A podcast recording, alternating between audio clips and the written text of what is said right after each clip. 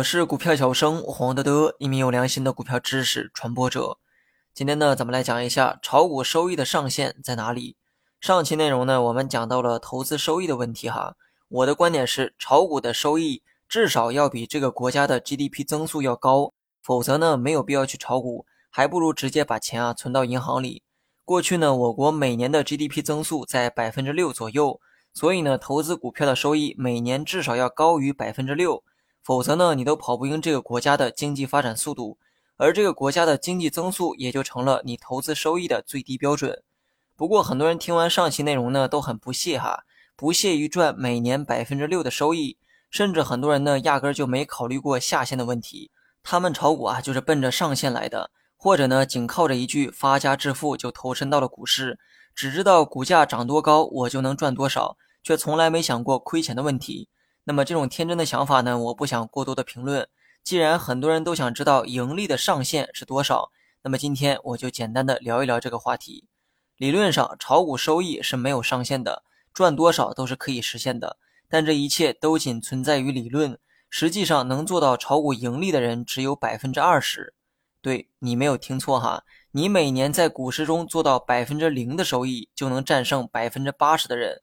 那么在百分之二十的那群人里，谁的投资收益是最高的呢？或者谁又能代表人类投资水平的天花板呢？想必啊，很多人会想到股神巴菲特这个名字。那你知道巴菲特每年在股市中的收益是多少吗？答案是百分之二十三。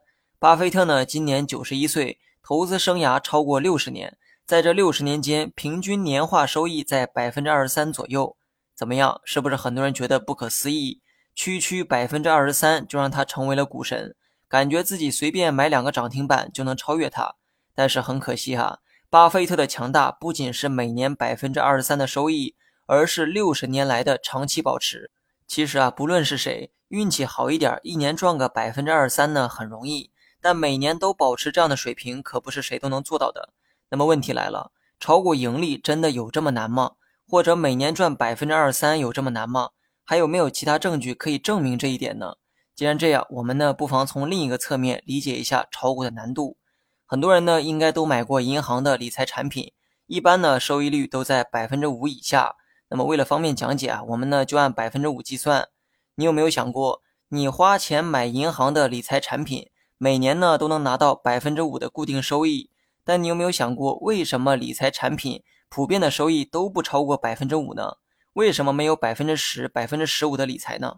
道理啊很简单。你花钱买了银行的理财产品，钱则到了银行的手里，而银行呢会拿着你的钱再去做投资。假如说银行承诺给你的收益是百分之五，它只要做到投资收益大于百分之五，就有利差可赚。但你知道银行会把这些钱投向哪里吗？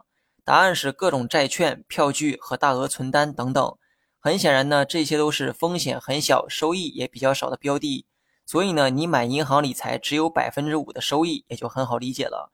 因为呢，银行拿着你的钱去做投资，赚的收益也就比百分之五多那么一点。我们假设啊，收益是百分之六点五，银行呢把百分之五的收益啊给了你之后，剩下的一点五就是银行的收益。所以啊，你买到的银行理财普遍的收益都在百分之五以下。那么为什么银行不把钱投向股市呢？像巴菲特一样，每年赚他个百分之二三。这样不就能赚更多的钱吗？对呀，道理呢的确是这样。银行没这么做，不正好回答了炒股很难的事实吗？如果所有人都能轻松的在股市中赚到百分之二三，那银行肯定会把钱投向股市。那你今后买银行理财的收益也绝对不仅有百分之五，可能是百分之十、百分之十五等等。因为人家的收益变高了，肯定也会用更高的收益来吸引你买他们的理财产品。不过你放心哈，这一天呢永远不会来的，因为炒股永远都不会是简单的事情。所以呢，只要是银行理财，收益率肯定不会高哪去。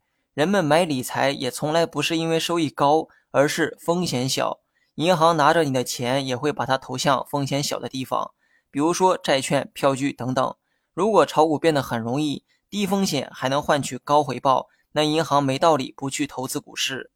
那么今天讲这些，就是想让大家正确认识投资收益这件事儿。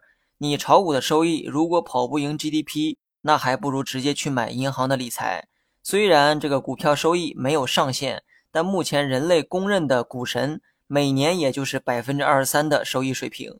所以呢，作为普通的投资者，希望你能合理的规划收益目标，因为你追求的收益每高出一分，风险呢也会相应的高出一分。你学会了吗？好了，本期节目就到这里，详细内容你也可以在节目下方查看文字稿件。